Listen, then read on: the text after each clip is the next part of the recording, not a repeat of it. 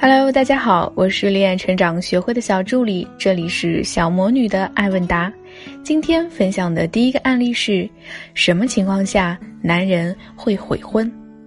亲爱的小魔女你好，我和他相恋一年半，同岁，他在国企上班，我在私企做会计，收入比他低一些。我们一个月之前订婚，订婚第二天闹了些不愉快，因为事先没沟通好。我父母没有给他衣服钱，因此他和他爸妈都不高兴。我一气之下把订婚钱退给了他，深知自己做的不好，去找过他两次，找过他妈妈一次，都是去求和。我爸也给他和他父母解释过这事儿，目前他和他家人都不表态。我们处于一个多月都没怎么联系的状态，他只说没想好。我怀疑是他妈妈不同意了，他在犹豫。我不知道除了等还能做什么，很想挽回，请小魔女支招。关于这个案例，小魔女的回答是这样的：你好，你们能走到订婚这一步，说明你们订婚前的互动并没有太大的问题，但并不代表其中就没有矛盾了。只不过你们之间的矛盾没有大到超过你所能提供的价值。我曾经说过。对于恋爱关系和婚姻关系，每个人都会有过自己的幻想。有些人想到的是美好的，比如公主和王子幸福的生活在一起，比如家里有一个温柔可人的妻子，相夫教子，回到家里有口热汤喝，或者有个白马王子一般的高富帅丈夫，自己不需要工作，天天拿着信用卡刷刷刷。又或是一些不好的幻想，比如柴米油盐酱醋茶、鸡毛蒜皮的家事儿，双方家庭盘根错节的关系，否则哪来的婚前恐惧症呢？所以呀，如果想要进入一段恋爱关系，甚至是婚姻关系，让对方察觉到建立关系后的美好生活，这一点非常重要，哪怕是有一些恐惧和犹豫。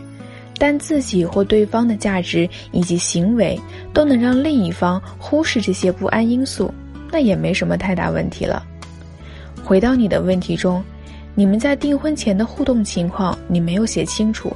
而订婚后你们双方家庭爆发的矛盾也没有说清楚。但是，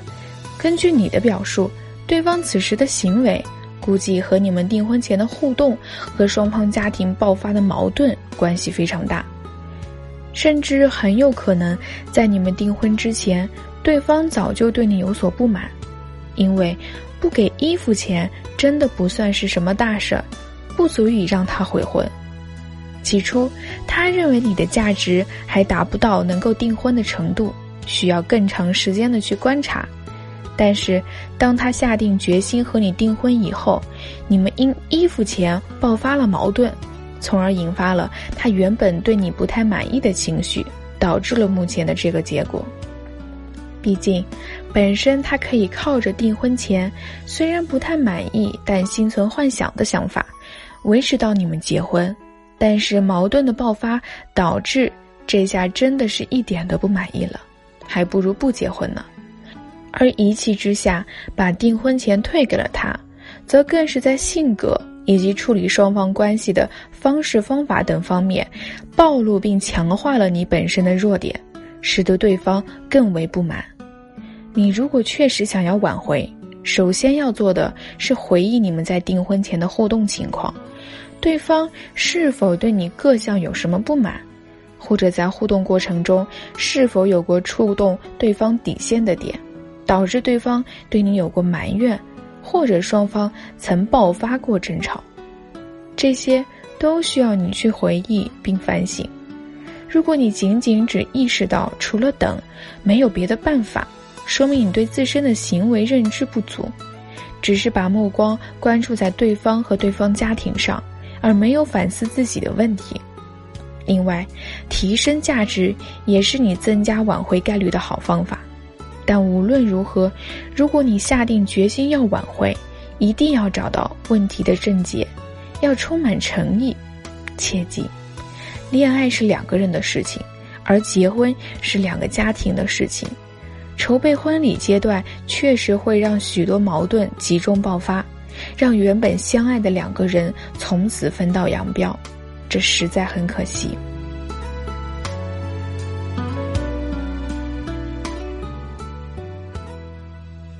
好了，接下来我们来讲今天的第二个案例：如何让和你暧昧的男人想和你恋爱。小魔女你好，很喜欢你的文章。我已经添加小助理微信，请小助理抽中我。我一米五八，五十公斤，颜值七分，本科学历，普通家庭，收入一般。男生一八零，体重不知，但均匀，颜值七分，本科学历，普通家庭，收入比女方高几倍吧。我不太清楚，目前处于暧昧阶段还是情侣关系。其实我真的不知道，在一起一个月，他没有说过爱我，也没有跟我说过做他的女朋友。但是我们就是在一次机会中牵手了，现在出街还是偶尔会牵手。其实作为一个比较注重形式感的我来说，我感觉很随意，但是我能确定我很喜欢他。但我发现我们没有刚开始的那种热恋期的甜蜜了。有的时候我们出去，甚至我会觉得无聊，因为他经常带我逛街，逛来逛去都是那几家店，只看不买的那种。不是他买不起，是我买不起。我不想买，我不知道他会不会给我买，但是我也不想花他的钱。他也有看，就是不买，但他自己第二天又会买下来。我就觉得，是不是我们在一起的太自然了？而且我们因为是异地，所以会比较陌生，因此还不能改变单身前的那种状态。其实一开始的时候，我真的觉得他对我很好的，也会用点小心思，而且也很幽默，所以我会喜欢上他。但是现在就让我很烦恼，所以想请问一下小魔女，有没有什么方法可以让感情快速升温呀？我不想放弃他。哦，对了，还有一点就是，他不喜欢玩手机，所以经常不会回我微信，所以沟通就会少很多。我又是不喜欢作的人，虽说小作调情，可我就是做不起来呀。现在我的甜蜜感在逐渐消失了，我希望能有方法可以让我们找回那种恋人之间该有的甜蜜感。关于这个案例，小魔女的回答是这样的：你好，看完来信啊，会让人怀疑你是否有看过我们往期的爱问答。在往期的爱问答中，我们曾经无数次强调了兴趣指标法和思维判定法这两种方法，绝对是在建立恋爱关系前或建立恋爱关系以后，判断自己的另一半对自己的价值认可程度的重要指标。也是判断自己应当在什么时候做出什么回应的重要参考数据。就你来信中的内容而言，估计这两种方法你是没有学会，或者压根就不曾有意识的去注意。对此，我有点小失落哦。在来信中，你所说的一开始的时候觉得他对我很好，会用一点小心思。具体到底指的是什么投资行为呢？是否真的如你所说的，确实是很好，还是说只是很普通的兴趣指标，或者一些比较低级别的投资行为？说不定，对于对方来说，这只不过是一种对女性最为普通的投资行为，而你就已经觉得特别好，也特别多，甚至在脑袋里面。已经把你们的婚礼场景以及孩子叫什么名字、上什么学校都想好了，从而在行为上也暴露了自己的需求感，让自己显得特别容易得手。而且对方和你才认识一个月，也就一开始的时候花点小心思，你就已经能和他牵手了，那么对方对你的喜爱程度可想而知。加上，他带你去一些固定的点，但不在你的面前消费，平时也很少回复你的微信，就这些迹象上看来，他真的没有你想象中对你有那么有好感。这确实是暧昧，但距离恋爱真的还差了好一大截。